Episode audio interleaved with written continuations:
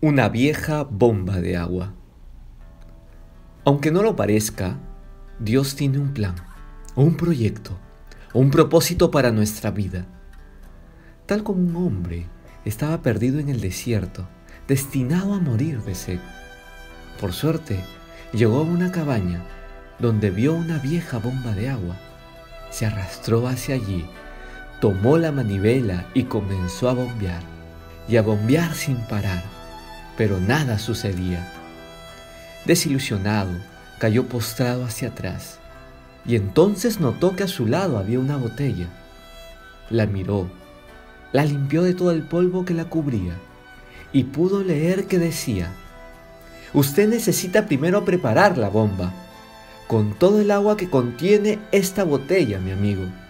Después, por favor, tenga la gentileza de llenarla nuevamente antes de marchar. El hombre desenroscó la tapa de la botella y vio que estaba llena de agua. De pronto se vio en un dilema.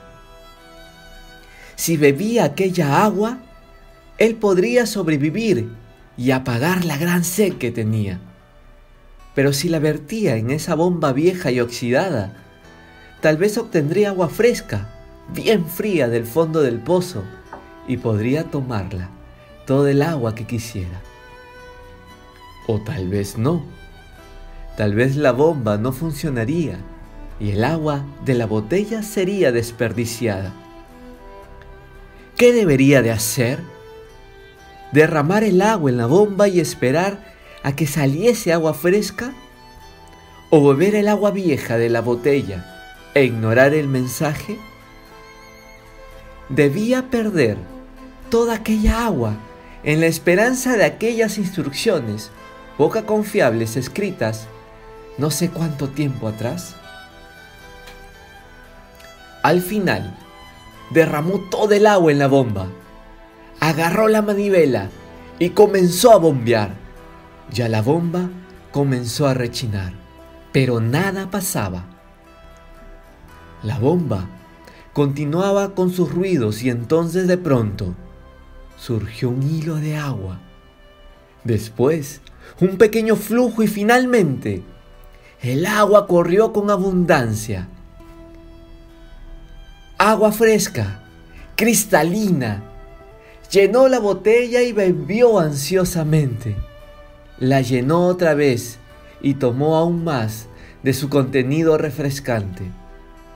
Enseguida, la llenó de nuevo para el próximo viajante la llenó hasta arriba, tomó la pequeña nota y añadió otra frase.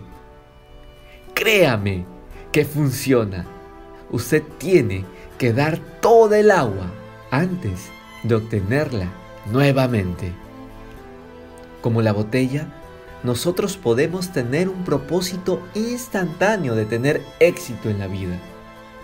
Satisfacer las necesidades, o mejor dicho, cumplir los deseos de nuestro ego, lograr labrarnos un nombre en el mundo de los negocios, riquezas, entre otras. Una posibilidad respetable, pero descuidando el deseo original del Creador. Tal como la historia, nuestro propósito es vaciar nuestro contenido completamente para cumplir la misión original implantada por Él en nuestros corazones. Nuestros dones, talentos, habilidades, carácter, personalidad, temperamento, conocimientos y actitudes son las herramientas que Dios pretende utilizar, no a medias ni partes. Muchas veces sus planes riñen con los nuestros no se encajan a nuestros estándares, a nuestras necesidades, a lo que evaluamos como éxito. Peleamos porque nuestro nombre aparezca en los titulares o en los créditos finales. Sin embargo, Dios tiene planes diferentes. Muchas veces se nos olvida que somos simples instrumentos y queremos ser los directores de la orquesta. Somos los que emitimos los sonidos. Pero nada sucede por nosotros mismos. No debemos perder la perspectiva. Somos llamados a cumplir con algo grande para nuestro Señor.